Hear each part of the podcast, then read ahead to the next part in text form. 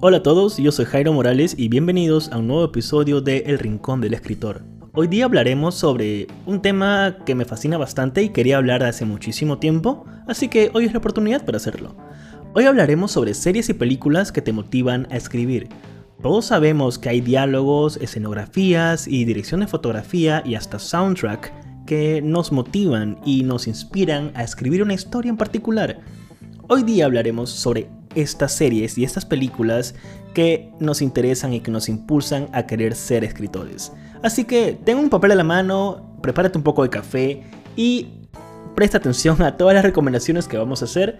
Para esto le pedí ayuda a tres personas que colaborarán con sus recomendaciones a través de audios. Yo soy Jairo Morales y bienvenidos a este nuevo episodio.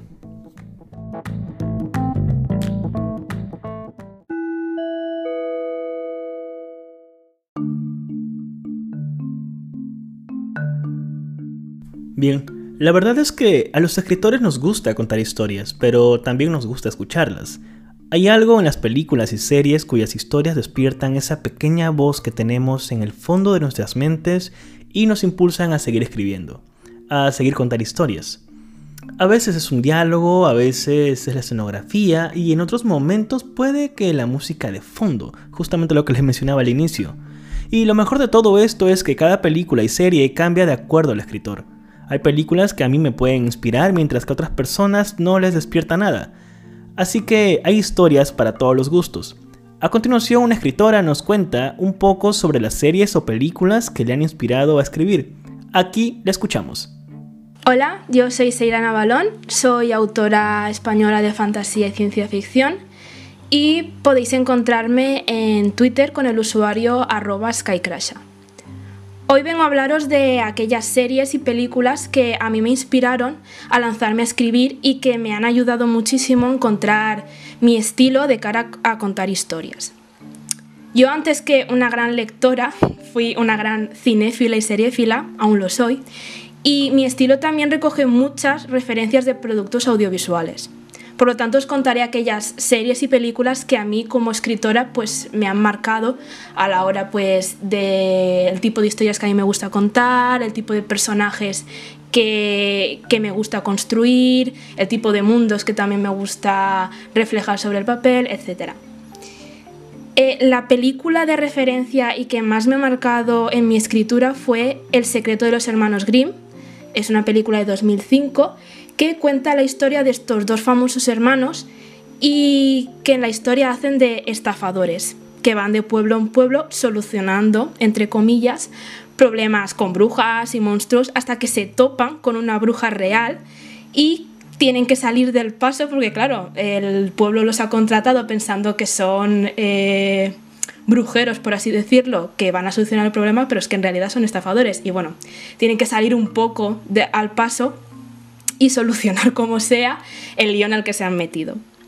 Lo que más me llamó la atención de, esta película es la atmósfera oscura que tiene. Es como si fuera un cuento oscuro, donde también tiene cabida el drama y el humor. O sea, me gustó mucho esa mezcla. Y también me gustó mucho cómo tomaban cuentos infantiles, porque trata de los hermanos Grimm y, de cómo iban haciendo sus cuentos. Eh, cómo toman esos cuentos infantiles y los los retuercen para hacerlos mucho más siniestros. Me gustó también eh, cómo jugaban con la construcción de personajes y cómo jugaban también con las expectativas, apartándose del camino que ya, ya habían marcado los cuentos de los que tomaban referencia, ¿no? como por ejemplo Caprucita Roja o Hansel y Gretel.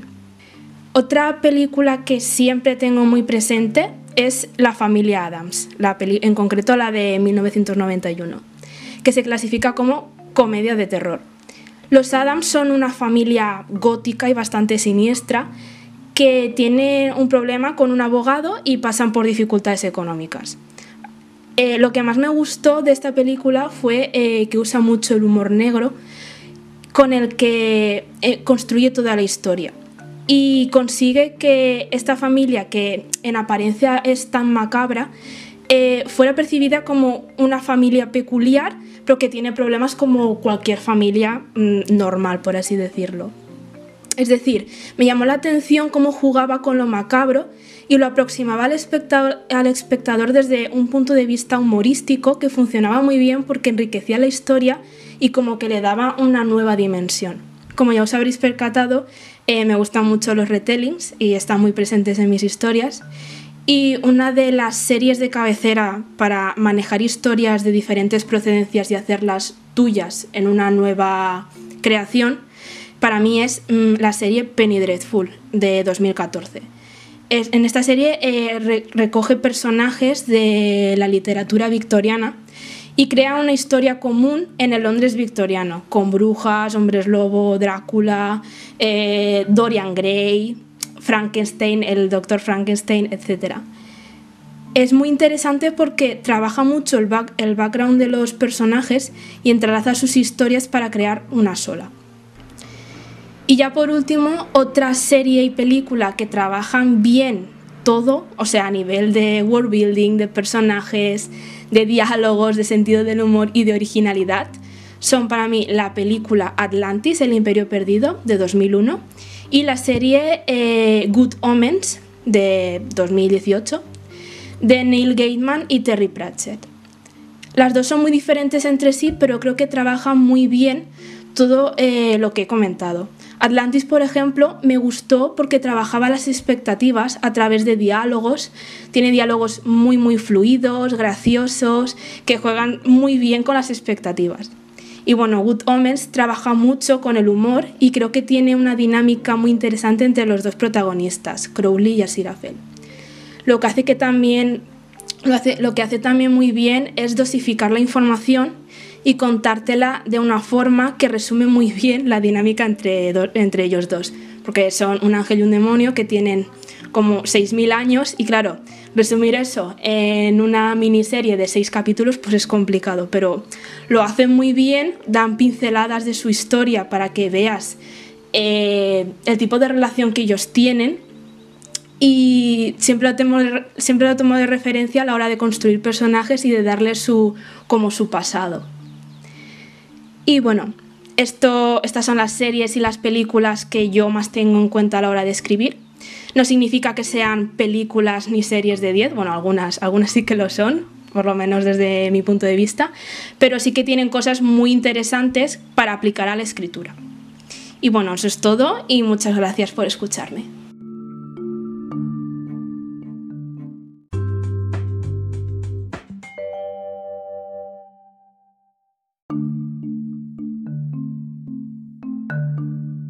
Y ahí teníamos las recomendaciones de Sheila. Muchas gracias por contarnos las series que te han inspirado. Em, con respecto a Penny Dreadful, en verdad es una serie que muchas personas también me la han recomendado, pero ahora con lo que nos has contado creo que es momento de sentarme y poder verla. Sobre Good Omens, pues sí, lo vi y apenas salió en Amazon Prime y es una serie totalmente increíble, creo que es una manera perfecta para conocer cómo adaptar un libro bastante complejo lleno de matices en una miniserie de 6 capítulos.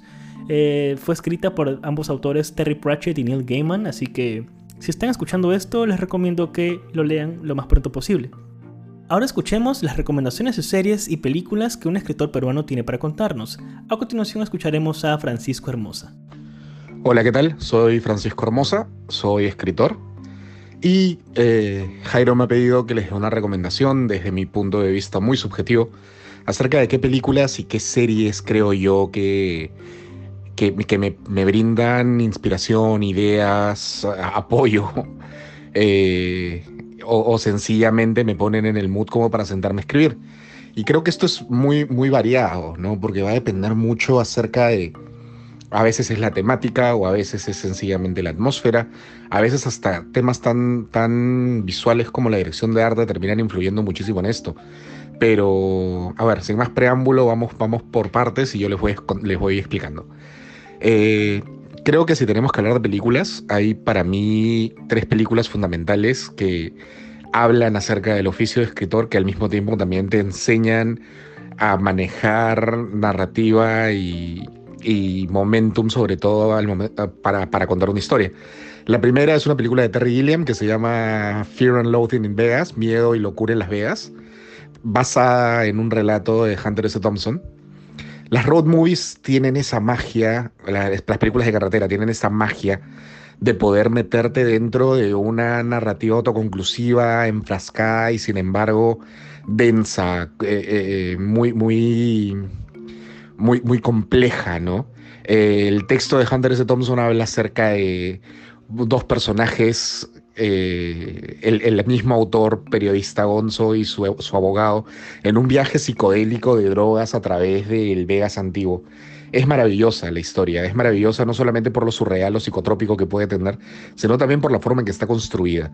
Hay otra película, eh, se llama Finding Forrester, es una película con, con Sean Connery, con Anna Paquin, esta película es una película que más o menos cuenta la historia de un escritor similar a J.D. Salinger, pero durante los noventas, en un barrio eh, de, Nueva York, en el cual un chico, eh, un, chico de, barrio, un chico de, raza negra, lo descubre por error y a través de una relación de mentor y, y alumno, empiezan a trabajar los conflictos de ambos, ¿no? Es una película bonita porque te habla acerca de los conflictos de un escritor viejo y, como el mismo Salinger que escribía desde su soledad y la sociabilidad de un chico que empieza a escribir y que, que encuentra en la escritura un escape. La cinematografía más antigua que tiene Tim Burton, porque me parece que en su etapa más burtonesca, en la etapa de cortos como Vincent, como Frankenweiner, eh, estaba creo que el Burton más, más fiel a sí mismo, ¿no? No tan perdido en recursos o no tan perdido en, grandes cinematografías, sino un Burton que quería contar una historia y la contaba a través de los ojos de un adulto que nunca dejó de ver como niño, ¿no? Te estoy hablando del Burton de la época de El joven manos de tijera, eh, de Beetlejuice, inclusive hasta Marcianos al ataque. Es un Burton fresco que te permite sumergirte en la historia de lleno. Eso es en el caso de las películas. En el caso de series, hay series que están escritas maravillosamente, ¿no? O sea, se me viene a la cabeza Breaking Bad, eh, su secuela Better Call Saul, bueno, más que secuela, su spin-off, ¿no? Dos series construidas maravillosamente, con personajes con, diferentes capas, complejos, que tienen una cantidad de, de, atributos y de taras también que los vuelve creíbles, ¿no? Eh, me parece que Better Call Saul está mejor construida inclusive que, Breaking Bad, pero tal vez por esto mucha gente empieza a, a trolearme y prefiero dejarlo ahí. Son dos series que me parece que están muy bien construidas. Desde el punto de vista también eh, anterior hay una serie de HBO que se llama eh, Penny Dreadful, que es una serie que recoge la herencia y la costumbre de estos pasquines de, Penny de, la Inglaterra victoriana que hablaban acerca de estos eh, casos macabros, ¿no? Pero ellos lo llevan a través de una especie de collage de figuras del folclore, del terror tradicional y de la literatura gótica, como el monstruo de Frankenstein, como los vampiros, como los hombres lobo, a través de una narrativa llena de lujuria y, de, recursos propios del horror gótico victoriano, que te deja un sabor de boca buenísimo, que no se veía, no lo veía yo desde la época de, Fearless Vampire Killers de Polanski, ¿no? que también es otra película bastante buena, pero que va por otro, otro tópico. Yo creo que con esas tres recomendaciones los dejaría, tres películas y tres series que a mí me inspiran bastante el momento de escribir eh, desde mi propia perspectiva. Y les dejo un bonus track, ya que me quedan unos cuantos segundos más. Hay una película maravillosa que se llama Stranger Than Fiction, una película que tiene tal vez al mejor Will Ferrell como actor que he visto hasta ahora, el Will Ferrell dramático.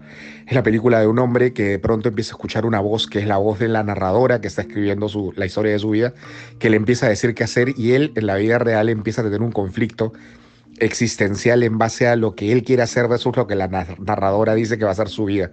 Y a raíz de eso empieza a redescubrir el, gozo de vivir. Es una película maravillosa y súper refrescante recomendada para todo aquel que tenga algún conflicto con sus propios personajes. Bueno, este ha sido Francisco Hermosa, espero no haberme ido en floro. Muchísimas gracias. Gracias Jairo por invitarme a la participación.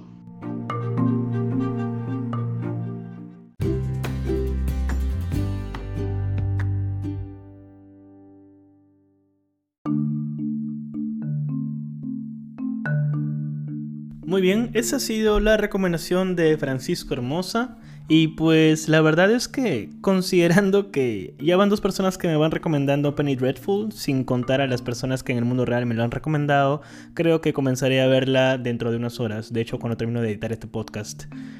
Pero bueno, gracias Francisco por tus recomendaciones, realmente han sido totalmente eh, interesantes, sobre todo el aspecto de Tim Burton. Eh, honestamente me había olvidado bastante de Tim Burton, creo que quizás Últimamente no lo he visto tanto, pero sí creo que de alguna forma todos hemos crecido un poco con las películas de Burton. Y a continuación tenemos una tercera recomendación. Esta viene también de un escritor peruano, Leonardo Ledesma, quien nos envía un audio desde casa, así que ahora escuchemos las recomendaciones que tiene para nosotros. Hola, ¿qué tal? Mi nombre es Leonardo Ledesma Watson, soy escritor, periodista y ahora trabajo en publicidad. El año pasado publiqué el libro de cuentos El demonio camuflado en el asfalto, que en realidad es una coautoría con el escritor JJ Maldonado. Y este año publicaré un, nuevo libro de relatos, con otro corte, pero ya de manera independiente. A mí particularmente el cine es una cuestión que me emociona tanto como, otras actividades, ya sea la literatura o, diversas artes, entre las que incluyo, por supuesto, el fútbol pero remitiéndonos a, a lo que es la cinematografía y, el fenómeno televisivo, hay muchas obras, hay muchas películas y muchas series que están al nivel de, de las obras literarias más grandes de la historia. Hay algunas series que a mí me han marcado últimamente, bueno, desde siempre, pero últimamente podría incluir a, a Bojack Horseman, que es una gran, gran serie con un guion fascinante, con capítulos que te agarran literal, no literalmente, aunque podría ser, si es que uno se molesta mucho, a golpes. Eh, hay una serie muy interesante que se llama Love, Death and Robots, que son capítulos de ciencia ficción realistas que me hizo, me ayudó mucho a inspirarme para mi, mi primer libro. La encuentran en Netflix, por ejemplo. The Hundred es una serie de ciencia ficción también muy interesante. Blood Ride es una serie nórdica de básicamente historias, parece un libro de cuentos hecho, audiovisual. Y Black Mirror, que para mí es este, el epítome de este tipo de, construcciones. ¿no? Ricky Morty, que, que, es una serie con una, una trama general fortísima y, unas, y subtramas increíbles. Los Años Maravillosos es una serie genial que tiene un narrador omnisciente que lo ve todo, lo conoce todo y te va llevando de la mano hacia. y apela a la nostalgia, es muy fuerte. Y entre las películas que, puedo mencionar, hay películas que me gustan mucho como las, de, las que tienen narradores omniscientes, ¿no? Eh, Alta Fidelidad, que es una película con John Cusack basada en un libro de Nick Hornby, que el narrador te va contando qué le pasa a su vida amorosa. Alfie, que también es una película con Jude Law, donde vas conociéndolo a partir de lo que él te va diciendo. Él te muestra su mundo y no, no te deja entrar. O sea, te deja entrar a ciertos lugares y no a otros. Hay una película animada que es increíble, que también tiene ese tipo de... que juega con mucho, muchos códigos de nuestra cultura, ¿no? Que es Megamente, que es una película que a veces pasa desapercibida, porque entre las animadas están eh, probablemente en, el top 10 muchas otras muy buenas también, pero esta tiene una particularidad en la narración y en la volteada de concepto, entre el, eh, la batalla más grande del mundo, ¿no? que es entre el bien y el mal. Hay otras películas también, películas de autores sobre todo, las adaptaciones de los libros de King, El Resplandor, eh, series que se han hecho sobre, bueno, este, la niebla, la niebla en película, la niebla en serie. Son, son cuestiones que tú, tú observas mucho para ver cómo, cómo se va narrando y cómo se va tratando, ya sea el personaje, la atmósfera, las situaciones las películas de Kubrick, y Kubrick era un gran este, lector, ¿no? Bueno, él adaptó El Resplandor, adaptó Lolita de Nabokov, adaptó La Naranja Mecánica de Anthony Burgess, adaptó grandes obras y a su vez sirvieron para que mucha gente haga este tipo de, de, escritos también, de que se mandara a contar otras historias. Las películas de Wes Anderson son muy bonitas, son muy técnicas y son historias muy bien contadas. Películas con personajes muy poderosos. Rocky. Forrest Gump es una película que también tiene un gran personaje y tiene un que te, va contando, el, te va develando las capas de toda la historia, ¿no?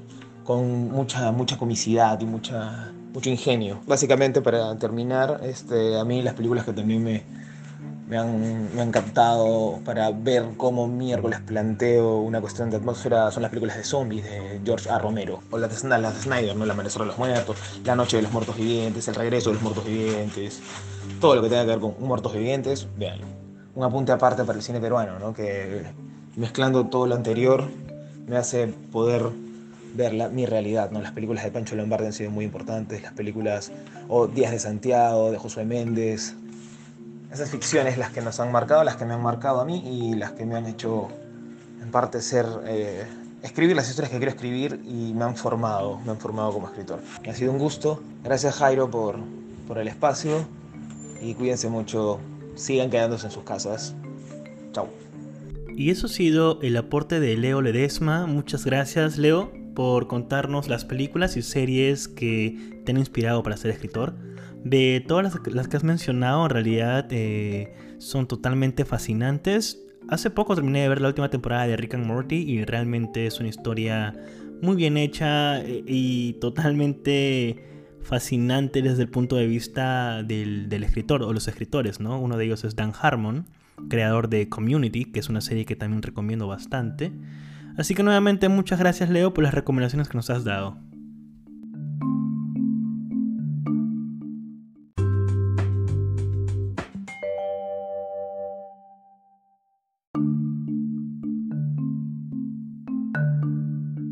Bien, ahora quiero comentar un poco sobre las películas y series que yo vi y me han inspirado a, escribir y también de alguna forma me han, marcado en cuanto al estilo que, que escribo últimamente.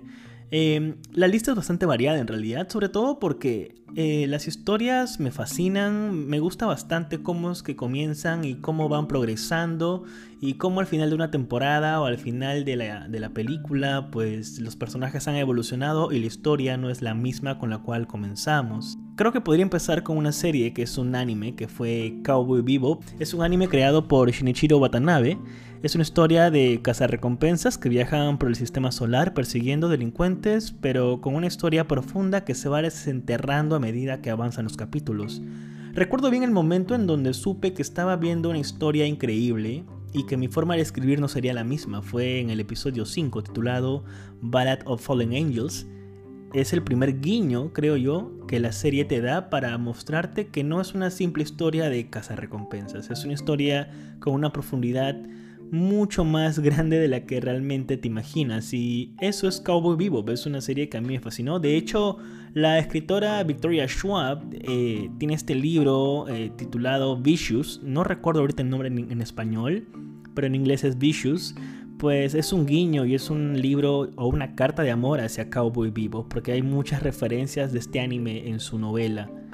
Luego, habla, continuando hablando de series, eh, no tengo mucho más que agregar ya que son contadas con los dedos de la mano, pero una de ellas es Californication. Esta serie protagonizada por David Duchovny, el, protagonista de X-Files, eh, Californication narra la historia de un escritor que ha perdido la inspiración y además de eso tiene problemas con el alcohol, las drogas y el sexo. En paralelo a todo eso intenta arreglar las cosas con su exmujer y criar a una hija adolescente. Es un poco intenso. Pero eso es Californication, es una serie que a mi parecer todo escritor debería ver, sobre todo en sus inicios, porque es una manera adecuada de comprender que la vida del escritor no necesariamente debe involucrar alcohol ni drogas. Así que si están escuchando esto y piensan que tomar alcohol y desvelarse por las noches, ir a un bar y escribir les va a dar algo, pues puede que sí como puede que no, así que tienen que tener muchísimo cuidado con ese aspecto. Y Seguido de esta serie, una de las que me terminaron por atrapar y traer sobre todo a este mundo de la fantasía y la ciencia ficción ha sido Doctor Who, esta serie británica que sigue las aventuras de un Time Lord, un señor del tiempo y sus acompañantes. Yo lo comencé a ver desde la era moderna, eh, con Eccleston como Nine y por supuesto me quedé con Tennant y posteriormente con Matt Smith.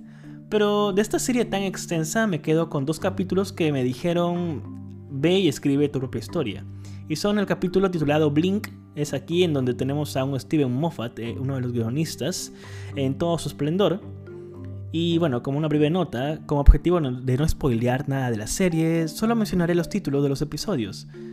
Y luego está el episodio titulado La mujer del doctor, escrita por Neil Gaiman. Este episodio es uno de mis favoritos, no porque lo haya escrito Gaiman, quien es uno de mis escritores favoritos en realidad, sino porque los diálogos son perfectos, nada sobra y nada falta.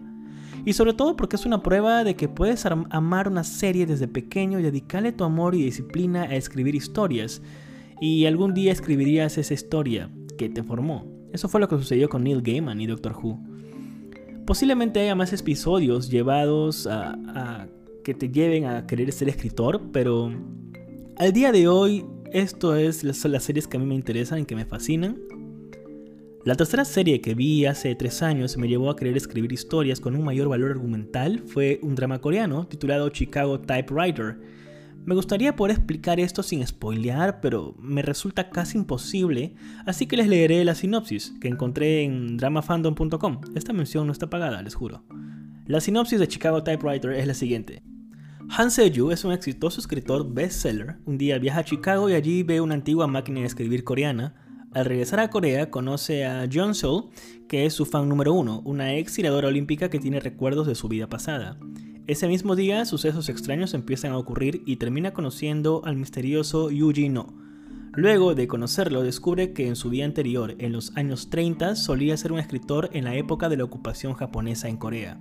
Con el fin de recuperar su vida normal, empieza a escribir una novela, pero sucede que la novela tiene que ver con su vida anterior. ¿Logrará Han Se-yu organizar su vida actual? Como pueden imaginar, es una serie que se desenvuelve entre la fantasía y la realidad, hasta podría decirse que tiene un poco de realismo mágico de una manera que a mí me resulta brillante. Siempre he considerado que los mejores guionistas se encuentran en Corea del Sur y los recientes Oscar que se otorgaron a Parasite, la película del director coreano Bong Joon-ho, me respaldan. Ahora mismo pueden encontrar esta serie coreana en Netflix, así que si buscan un poco de inspiración pueden comenzar a verla al finalizar este episodio del podcast. Ahora hablemos sobre películas que me han inspirado. Honestamente, son muchísimas. Justamente como comentaba Francisco, a veces la inspiración no solamente viene por la historia en sí, sino por todo lo que la historia tiene. Al ser un medio audiovisual, tienes tanto storytelling como escenografía, ambientación y hasta el maravilloso soundtrack que a mí, bueno, que al menos a mí, me parece como que merece un episodio aparte. Pero conociéndome, creo que podría decir que las películas que me han inspirado son aquellas las que he vuelto a mirar una y otra vez. En ese caso tengo las siguientes. La primera es Midnight in Paris o Medianoche en París, del director Woody Allen. Esta es una película que se estrenó en el 2011, pero que al día de hoy eh, considero que es una historia elemental y una de las que me inspiró a seguir escribiendo. Para los que no la vieron aún, la sinopsis de Medianoche en París es la siguiente. Gil Pender es un guionista y aspirante a novelista. Vacacionando en París con su prometida, realiza una gira solo por la ciudad. En una de sus excursiones nocturnas, se encuentra con un grupo extraño pero familiar que lo hacen viajar de regreso en el tiempo, para tener una noche con los íconos del arte y la literatura de la era del jazz. Entre más tiempo pasa Gil con esos héroes culturales del pasado, más insatisfecho está del presente. Lo que sucede con Medianoche en París es que es una historia totalmente bonita, con una estructura que, se entiende y creo que lo que lo hace genial, aparte de que se da en París la historia, eh, los personajes y los diálogos que manejan son realmente buenos. Pero como segunda película que me ha inspirado a mí desde hace muchísimo tiempo vendría a ser Blade Runner esta película inspirada en la novela de Philip K. Dick, la cual se titula Sueñan los androides con ovejas eléctricas. Y al igual que Blade Runner, su secuela que salió hace unos 3 años, Blade Runner 2049, significan para mí esta unión de que la ciencia ficción puede tener estas formas de cuestionamientos. Por supuesto, esto lo encontramos en más libros de ciencia ficción, como los de Ursula K. Le Guin, por ejemplo. Pero con Blade Runner tuve este encuentro con el hecho de querer escribir un world building. Digamos que fue con esta película que consideré escribir ciencia ficción y en dedicarme a armar todo un mundo como un escritor arquitecto. La tercera película es una historia en sí, pero son conformados por una trilogía. Pero considerémosla como una sola película para esta ocasión, y es la trilogía Before. Son las películas del director Richard Linklater, tituladas Antes del amanecer, Antes del atardecer y Antes del anochecer. Es una historia que comienza en un tren. Nosotros seguimos a Jesse, un joven estadounidense, y a Celine, una chica francesa que se encuentran en un tren y desembarcan en Viena, en donde pasan la noche caminando por la ciudad y conociéndose el uno al otro. Lo que hace interesante a estas películas es que cada una de ellas fue grabada con muchos años de diferencia, dándole un efecto mucho más tangible sobre el paso del tiempo, de los sentimientos y de las relaciones. Y honestamente en YouTube pueden encontrar ensayos visuales sobre lo que esas películas significan, pero no voy a ahondar en eso, realmente lo pueden encontrar, se los recomiendo bastante. Pero la razón por la cual me inspiraron fue por el guion escritas con el director y por los actores protagonistas, son conversaciones que si te encuentras en ese momento en donde andas comenzando a querer ser escritor, quedarán marcadas en tu corazón para siempre. De las tres películas diría que mi favorita es la segunda, Antes del atardecer, porque sucede nueve años después de la primera película y nos encontramos con un Jesse que es novelista, ha publicado su novela y se encuentra presentándola en Shakespeare ⁇ Company, una de las librerías favoritas de Ernest Hemingway en París. Así que tiene todo este feeling y este approach de los diálogos y las sensaciones, también de lo que provoca caminar por las calles de París. Es una película que realmente recomiendo bastante.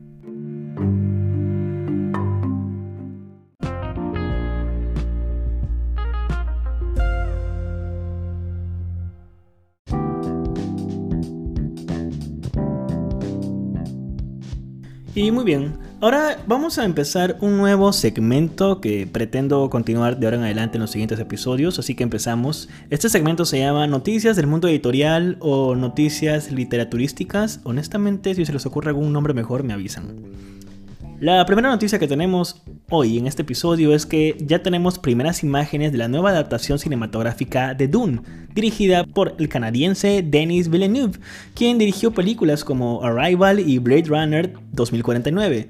Se han revelado estas semanas fotos de los personajes queridos de la historia de Frank Herbert y tuvimos primeros vistazos de Paul Atreides y su madre Lady Jessica, así como fotos del Duque Leto, Duncan Idaho, Chani y demás personajes principales. Y asimismo se tuvo un primer vistazo de los famosos destiltrajes. Y la verdad es que todo internet quedó aliviado al ver que esa adaptación de Dune está en buenas manos. Y la segunda noticia en este segmento es de que la nueva novela de Victoria Schwab, bajo el seudónimo de B.E. Schwab ya está confirmada para ser publicada en octubre. El título de este libro es The Invisible Life of Addie LaRue. El argumento gira en torno a Addie LaRue, una joven francesa que hace un pacto con el diablo para ser inmortal, pero la cosa no sale según el plan porque a cambio de la vida eterna recibe la maldición de ser olvidada por todos, hasta que, 300 años después, conoce a un chico capaz de recordar su nombre. Y sabemos que Sergio Umbriel será el encargado de editar la novela al español bajo el título de La vida invisible de Adi LaRue. Si quieren leer un poco sobre Schwab e ir, e ir, familiarizándose con su estilo, les recomiendo bastante su libro Una obsesión perversa. Es este libro, bueno, son dos libros en realidad, comienza con Una obsesión perversa y es este libro que bajo el cual ella se inspiró con Cowboy Vivo. Y esas serían las dos noticias de este nuevo segmento que inauguro y titulo como Noticias Literaturísticas del Mundo Editorial. Ese no es el nombre, ayúdame a buscarle un nombre adecuado, pero eso es.